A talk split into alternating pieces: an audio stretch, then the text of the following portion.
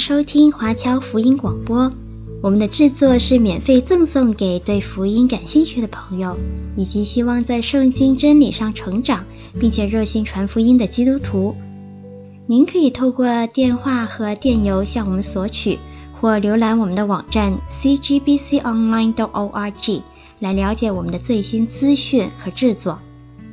您也可以在 Apple Podcast、Google、Spotify 以及 SoundCloud。等各大 Podcast 平台的手机应用程式上搜索 CGBC Online 或加拿大华播来收听华播的制作。我们也欢迎您以自由奉献的方式来支持我们的事工。再次感谢您的收听。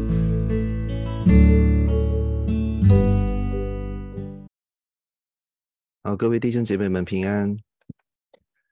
我们今天继续来讲我们上一次延续下来的系列讲道信息，啊，就是败坏生命的罪系列。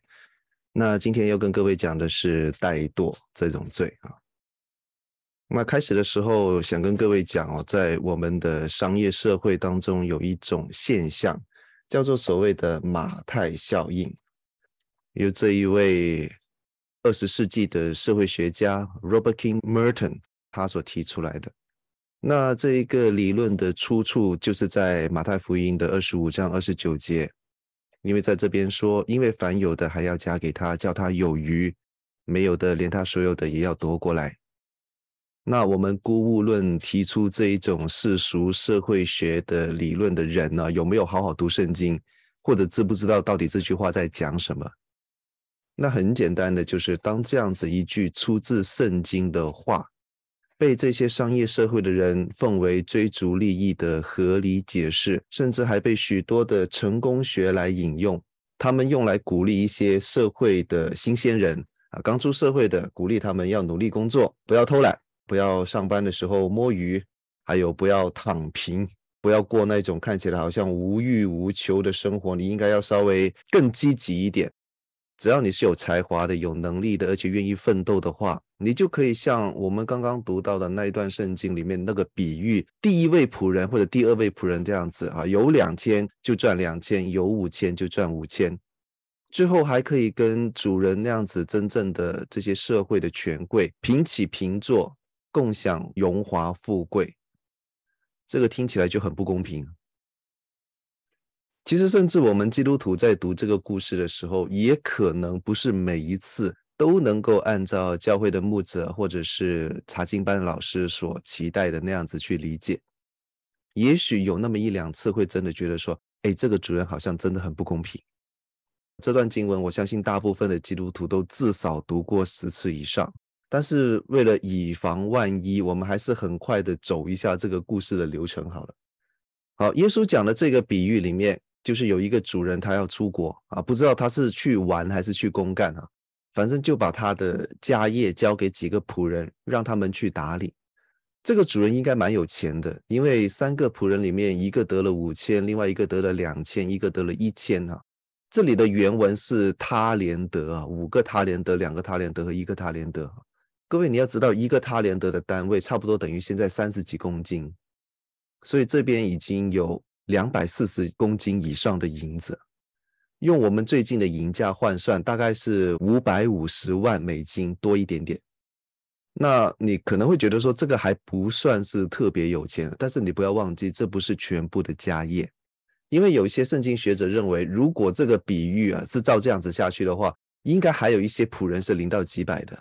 而且这三位仆人肯定也不是自己单干。还有别的仆人或者仆人的仆人、奴隶之类的，那当然这一些都是额外的谈资了。我们读犹太人的比喻的时候，你不要太较真啊，你理解他想要表达的意思就好。反正这边就是讲说，这个主人很有钱，他也很有眼光，他按照人的才干来去分配这些资源，让仆人有机会参与他的财务管理，参与他的投资计划。那这三位仆人也都按照自己的做法去处理这些钱财。前面两位很听话，有去投资，而且各自都已经获得了翻倍的收入，也因此他们得到了主人的称赞。但是最后一位仆人就把钱埋到了地里面，等主人回来之后，原封不动的拿出来，而且拿出来就算了，嘴还蛮多的哈。他说：“啊，我知道主人你是忍心的，英文这边讲的是 harsh man 啊，就是一个很残忍的主人这样子的意思。说他没有种的要收，没有善的要收敛啊。哇，你看这位主人在他的仆人心里面，就好像我们现代人眼中的这些资本家这样子哈，无利不起早，想尽办法不劳而获，而且还很残忍的要去剥削那些底层的劳动者。”所以你看到这里，你就怪不得 Robert Merton 他会用这个例子来讲他的马太效应。不过你讲完之后，你看到这个主人他也没有否认啊。这个就是我们今天要读的这段经文。主人回答说：“你这又饿又懒的仆人，你既知道我没有种的地方要收割，没有散的地方要聚敛，就当把我的银子放给兑换银钱的人，到我来的时候就可以连本带利收回。夺过他这一千来，给那有一万的，因为凡有的还要加给他。”叫他有余，没有的，连他所有的也要夺过来。最后是他的判决，把这无用的仆人丢在外面黑暗里，在那里必要哀哭切齿了。其实这个比喻非常的简单直接啊。我们最常见的一种解读的方式，就是认为说这一位主人就是神，然后把银子就比作人的才能或者是属灵恩赐，因为这个很直接嘛。因为原文里面那个 talent 他连德。在英文里面其实就是才干的意思，所以我们读这段经文里面最直接的教导就是说，你有恩赐，你有才能，就要用出来，而不是藏起来。所以常常用来去鼓励弟兄姐妹多一点服侍，不管是教会的事工还是传福音，你多一点参与。那我们读的时候，或许就不能够马上联想到今天所讲的这一个怠惰的主题。可是我们要留意一下这一个比喻当中主人的用词，他这边讲到说，你这又饿又懒的仆人，他把饿跟懒连在一起，然后结果是他要把这个仆人逐出家门，这算是一个非常严重的惩罚，严重到一个程度，我们这些读者可能都会为这个仆人抱不平，觉得说这个主人是不是太苛刻了？难道真的像一般人认为的，他是一个恶毒的资本家吗？然后我们也一般会以为这一个比喻针对的是一些基督徒，可能对服事不是很热心啊，没有在教会里面做事，对别人是不是得救没有很在意之类的。那大不了就会被指责说是消极被动的基督徒，或者我们用圣经的话来讲是不冷不热的基督徒哈。确实有在针对这一种不干活，甚至可以用怠惰来形容的基督徒，但是有没有这么严重？是不是真的有严重到犯罪，或者像我们之前所说的这种是死罪这样子的地步？那接下来我就要问，我们是不是真的有了解怠惰这一种罪？我们再看回这一个比喻。难道他真的就只是在讲恩赐、才干怎么运用这些问题吗？好，可能我们平常都太把这个比喻看成一个单独个案，我们读的时候都只是把它当做一段经文来读而已。可是真正要理解它，还要看上下文。在这一段经文的前后，是耶稣教训门徒的一连串的比喻，这些比喻大家都很熟悉哦。其实往前推。二十五章开头的时候，就是十个童女的比喻。十个童女在等新郎过来，但是不知道新郎什么时候来。五个童女有预备灯油，另外五个没有。所以在没有预备的那五个童女去补货的时候，啊，这个新郎来了，那没有预备的那五个就被关在门外。再往前面一点，在二十四章的结尾的时候，又是一个主人跟仆人之间的比喻。那这里就讲了一个趁着主人不在就吃喝玩乐，还打别的仆人的坏仆人。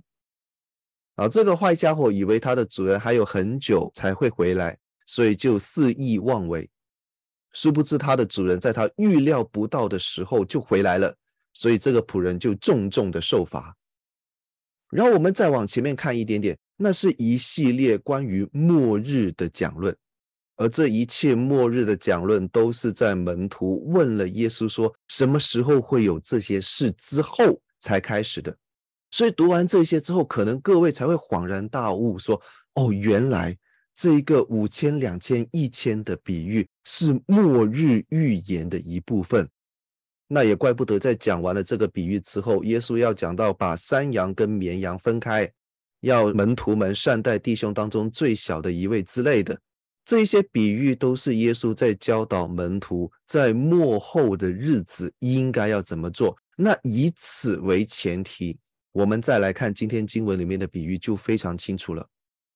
在前面的两个比喻里，那一个以为老板不在就胡作非为的恶仆人。还有没有预备油的童女？虽然多多少少你还是可以说他跟这一些怠惰的情绪有关，但是更多的重点是在于说他们疏忽了、轻忽了提醒，他没有预备，因为他们不知道该来的那一位、那一个什么时候会来，所以才懒。但是到了这一个拿一千两银子的仆人，不是，他很清楚知道他的主人什么时候回来。他也知道他的主人回来之后会找他要什么，然而他没有做他该做的事。我们有时候读经真的不需要钻牛角尖哦，说啊，可能他们不知道主人是要他投资啦，我们也不用为他开脱哦，把银子埋在地下也算做了点事。如果这个主人要的只是保管，他自己埋就好了，干嘛还要留钱给仆人去打理？所以耶稣透过前面的两个比喻，恶仆童女的比喻，叫人警醒。然后用仆人投资的比喻来教人说：“你不要懒。”那这个脉络就很清楚了。耶稣是在提醒门徒们对待信仰要警醒等候，而在警醒等候的过程当中，最重要的就是不要怠惰。所以从这个比喻，我们也更加能够清楚了解到怠惰这种罪的本质。这不是懒，不是摸鱼，不想干活，想要轻松那么简单。怠惰是说，当人明知道自己有应尽的义务，但是依然非常固执的不去做该做的事，只想做自己想做的事。而且跟很多其他的罪很类似，怠惰也不是单独出现的，它往往会跟傲慢啊、贪婪啊，或者是淫欲这些罪一起出现。那所以相应的也会产生一些很复杂，而且可能很严重的犯罪的后果。这个后果绝对不会是被人随便批评两句就算了，没事了，不会。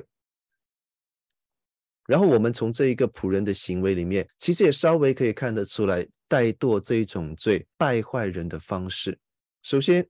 就是让人消极的去面对那一些应该要做的事。本来应该要好好经营主人的钱财。但是却选择最不用心的处理方式，埋在地下不管它，以为这样子就可以逃避责任，以为这样子就可以不用承担任何的风险。当然了，投资理财有赚有赔啊，投资公司都会这么告诉你，所以没有办法保证说一定能赚钱。但是我们不要忘记，这一位仆人是有才干的，他有 talent，不然他拿不到一个 talent。这一千两银子，在这个比喻的语境当中，只要他用点心，照着主人的意思去做，他一定可以至少再赚一千。甚至最后，这个主人都已经讲得很白了，就算你一点风险都不想担当，那你就给那些兑换银钱的人。用我们今天的话来讲，就是你去买一个 GIC，你做一个定期存款也好，你多多少少可以赚点利息，但是你就是不做。所以这样子了解之后，你会不会觉得说，好像主人把他赶走也不是那么的不合理？我们甚至都不用太快跳进那种传福音啊、教会服事啊、关怀弟兄姐妹这些很属灵的事啊。我们先从日常生活工作的层面来思考就好了。如果医生不想治病救人，老师不想教书，公车司机不开车，公务员不运作政府部门，警察也不去管那些犯罪者，那会有什么样的后果？我们在北美洲很容易体会哈，过去几年各种的罢工事件，就是光是没有人收垃圾这件事情，已经让市民很头痛。而且老实讲了，如果人家罢工算是争取权益，至少还算是有一个正当的理由。而这边经文里面讲到的那些是完全没有理由，纯粹因为自己怠惰，不想做就不做。也完全没有考虑自己的这种懒惰怠惰会给别人带来多少的麻烦跟困扰，那这样子被惩罚就是活该。然后我们回到基督徒生活的层面，其实我们蒙召成为神的儿女，受洗成为基督徒，这一份呼召并不比我们在世上工作的责任轻。在我们这些福音宣教机构里面，常常有一句话说：“你不传福音，等同见死不救。”那当然，这个说法也不是说所有的基督徒都必须要当传道人，或者是满大街抓人进教会。参与有很多种方式，就像清教徒，他们奉行一种所谓的努力工作、努力宣教的生活态度。他们当中可以说话的，就可以去布道。会写字的就可以去学习、研究、写书、做培训。知识水平不是很高，但是强壮能工作的，那就赚钱去支持传道人。就算是年长的、体弱的，也可以为所有人代祷，用自己对信仰的热情来感染他人，成为别人的榜样，成为传道人可以拿来分享的一些见证故事，都可以。这个就是一个态度的问题。很多时候不是我们不能做。而是我们是不是愿意去做？所以这个其实也让我们看到怠惰让人生命败坏的另外一种方式，就是喜欢找借口为自己开脱。这个也是我们很常在一些怠惰的人身上见到的特质。在箴言的二十六章第十三节这样子说：懒惰人说道上有猛狮，街上有壮狮，所以不去工作。不耕种，不放牧，待在家里什么都不干，最安全。那这句箴言呢，很明显是在揶揄那些怠惰的人，说他们常常用借口来逃避自己的责任。哎呀，我不敢出去工作，因为怕大街上有坏人；我不想锻炼身体，因为怕一不小心就练成像健美先生那样子满身的肌肉。我不想学习，我怕一个不小心考上了清华北大，要去北京太远了。各位，你们听你就知道这些借口有多荒谬啊！就像我们今天比喻里面的这个仆人，他把银子埋起来的理由是我怕投资有损失被责怪，我就不做任何的事情，我就用最消极、最躺平的态度来去面对自己的责任。那这一种做法实际上就是已经违背了主人的命令。如果我们应用到基督徒的状况，那就是辜负了上帝的期待，这个很严重。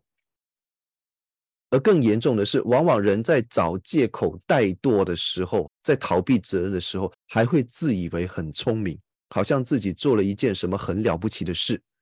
那这个当然也是怠惰这种罪败坏人生命的一种方式。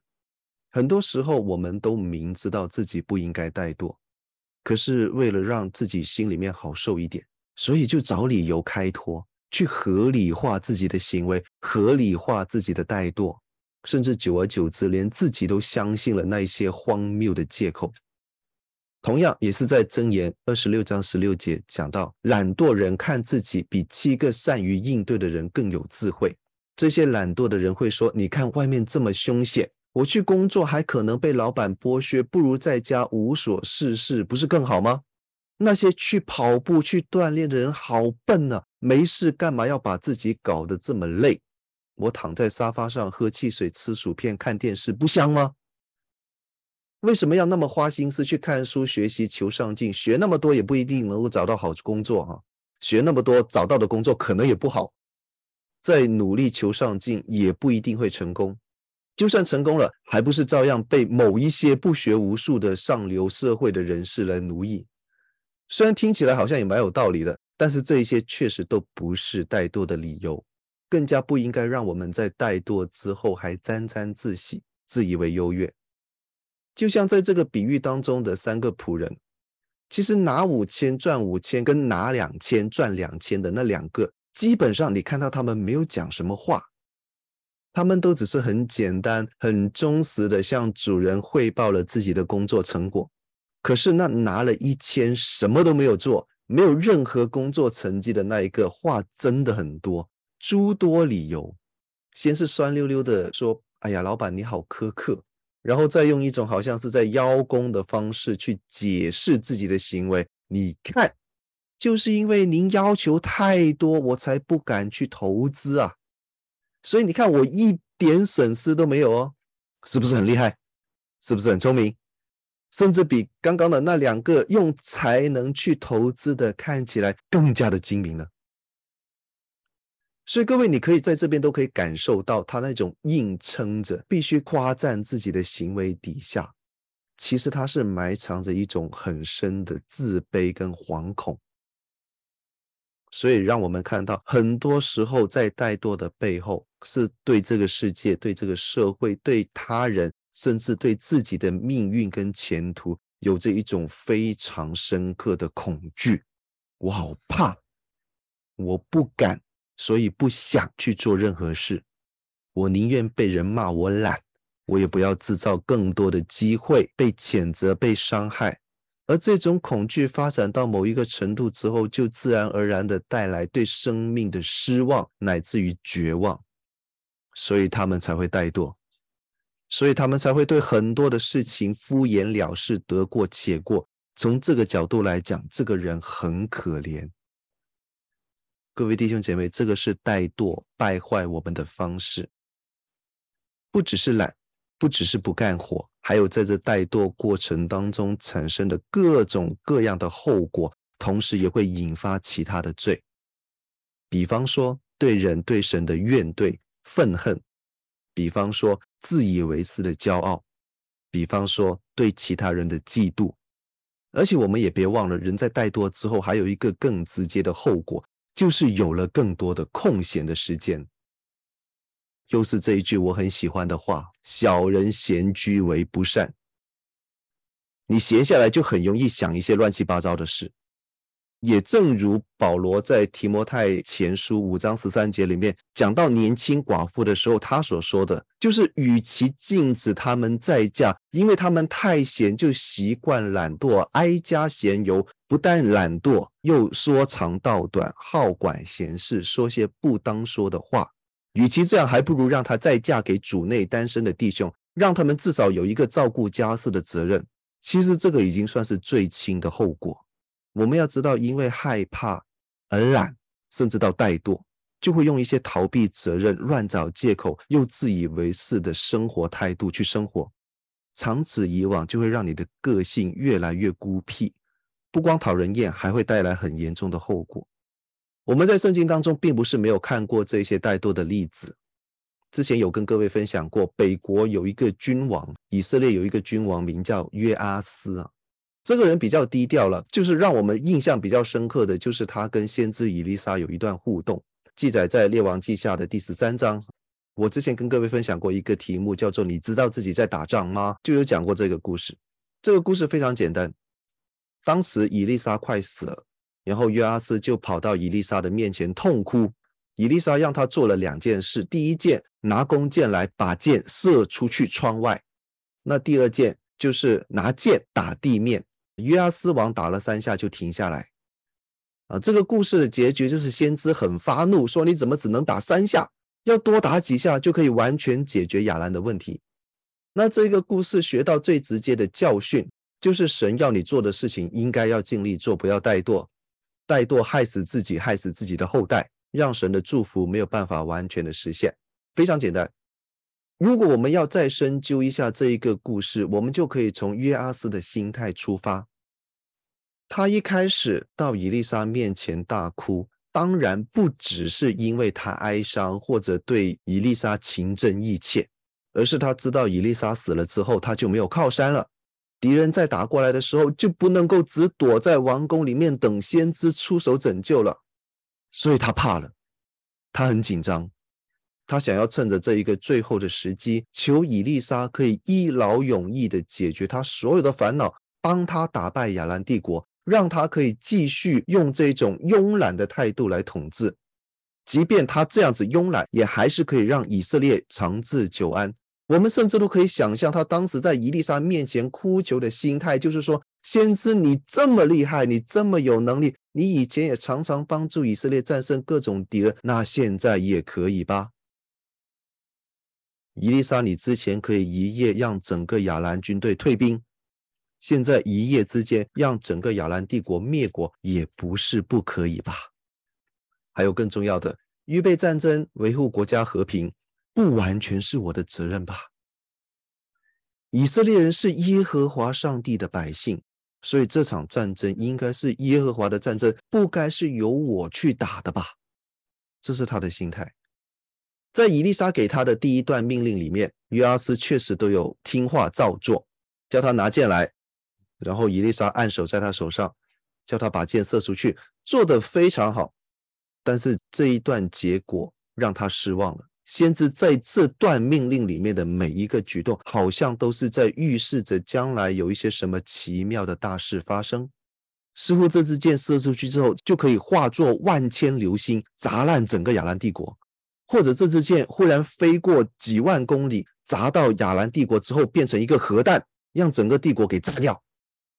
但是结果，约阿斯得到的是一句看起来很宝贵，但是却不见得是他想要的祝福。就是伊丽莎说这箭是得胜的箭，可是约阿斯平常已经听过他的那些什么军事将领啊、贵族大臣啊讲过无数次类似的话，他已经听太多了啊！耶和华一定会帮助我们，上帝一定会帮我们打胜仗的，听太多了。来到以丽莎面前，居然还是听到这样子的话，所以在这个时候，他已经对再从伊丽莎这里获得帮助没有什么期待。他对自己的前景失望了，所以当伊丽莎在发出第二段命令的时候，他开始怠惰。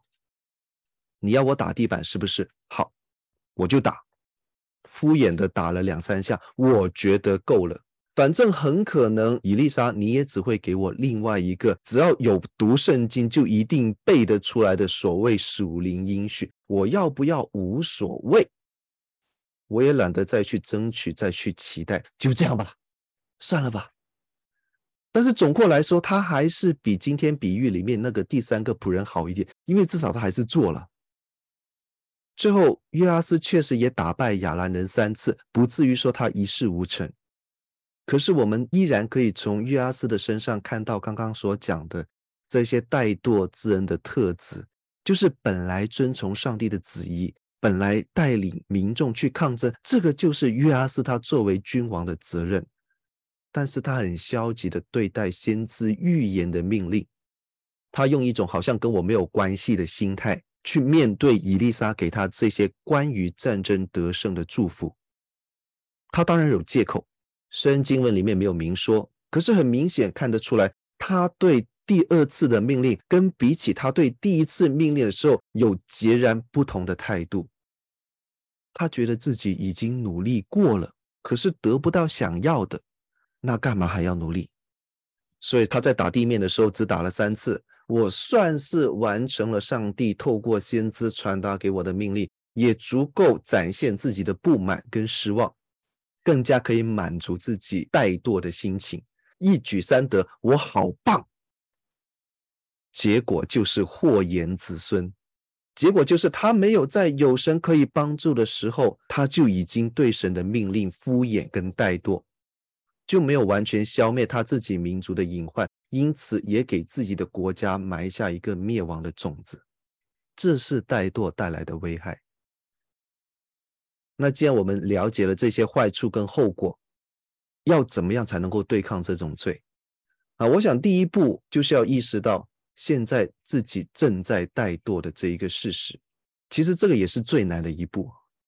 我记得我在刚出社会的时候啊，常常一边上学一边工作，哈，好像现在也是这样子哈。那有时候还是会想要偷懒一下，啊，那个时候有两句话还蛮能够鼓励到我的，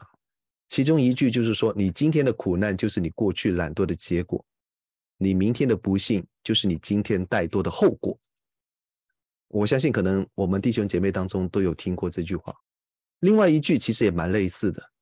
甚至你可以把它接在前一句的后面，就是想想你现在本来应该要做什么，再看看你现在在做什么。啊，这两句话不只可以用在学习啊、工作这些事情上，也可以用在像是锻炼身体啊、改善人际关系啊、服务教会之类的事情上。因为意识到怠惰，意识到自己止步不前的现况，这个现况很糟糕，所以你才会想要改变。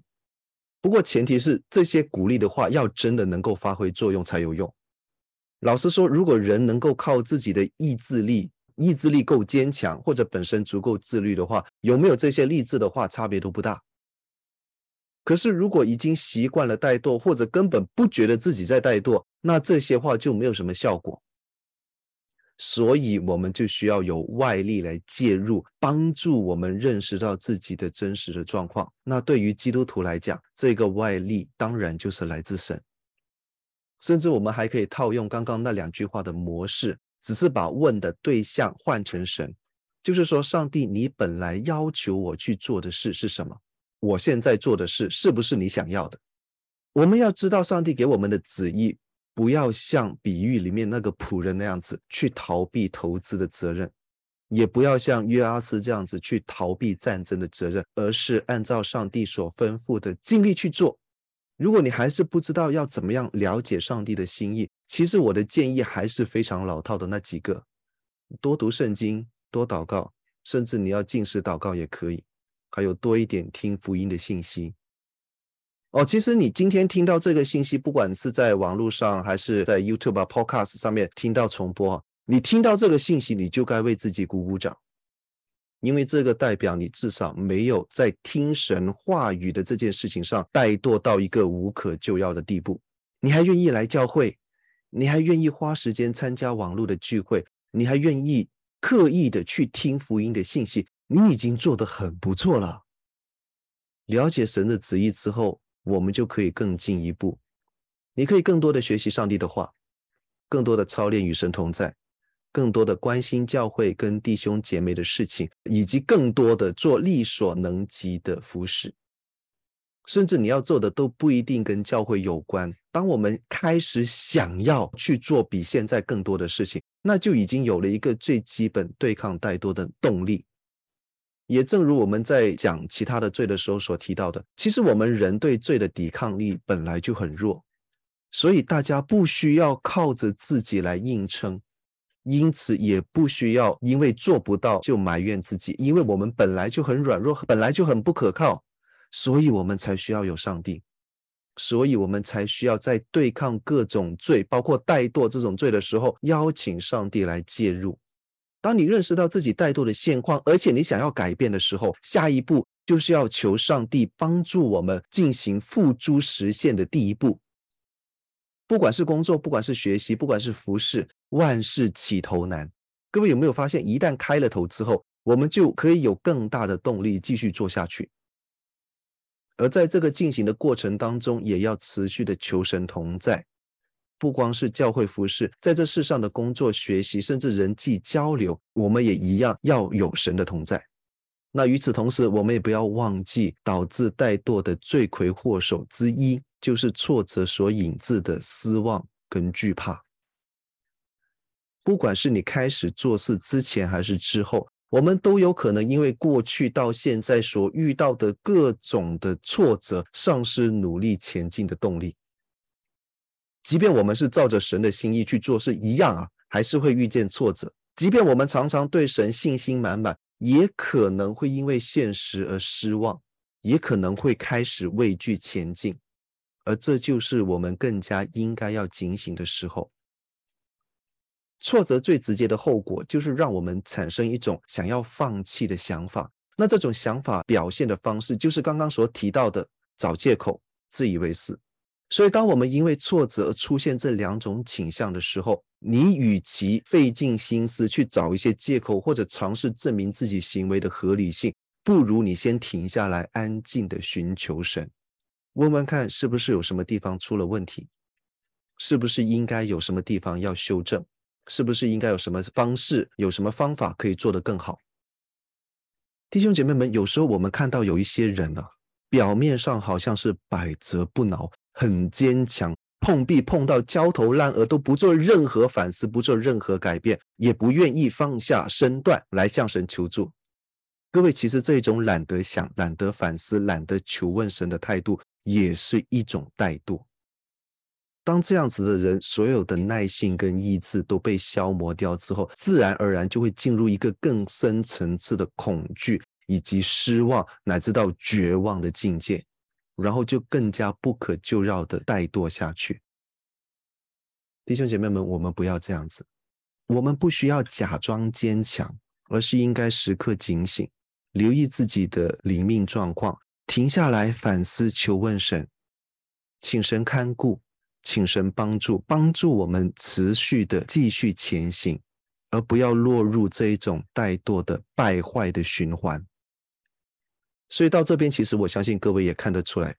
对待怠惰跟对付其他的罪一样，重点在于仰望神，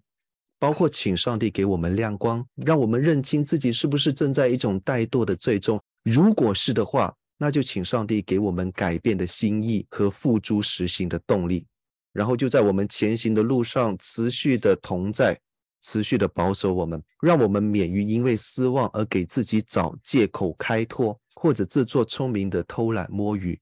让神帮助我们胜过挫败，胜过失望，胜过怠惰的诱惑，积极的面对与神同在的生命。就我们一同祷告，是的，父神，我们都会怠惰。我们都会想要在各种的事情上懒散、图安逸，有时候我们甚至会有意无意的忽视自己的责任，忽视你的呼召。我们会找各种的借口为自己开脱，甚至在开脱之后还自以为了不起。父神，就求你帮助我们胜过这一切怠惰的罪，帮助我们积极的在你公义跟慈爱当中继续前行，让我们可以遵行你的旨意，荣耀主你的名。我们的祷告乃是奉主名求，阿门。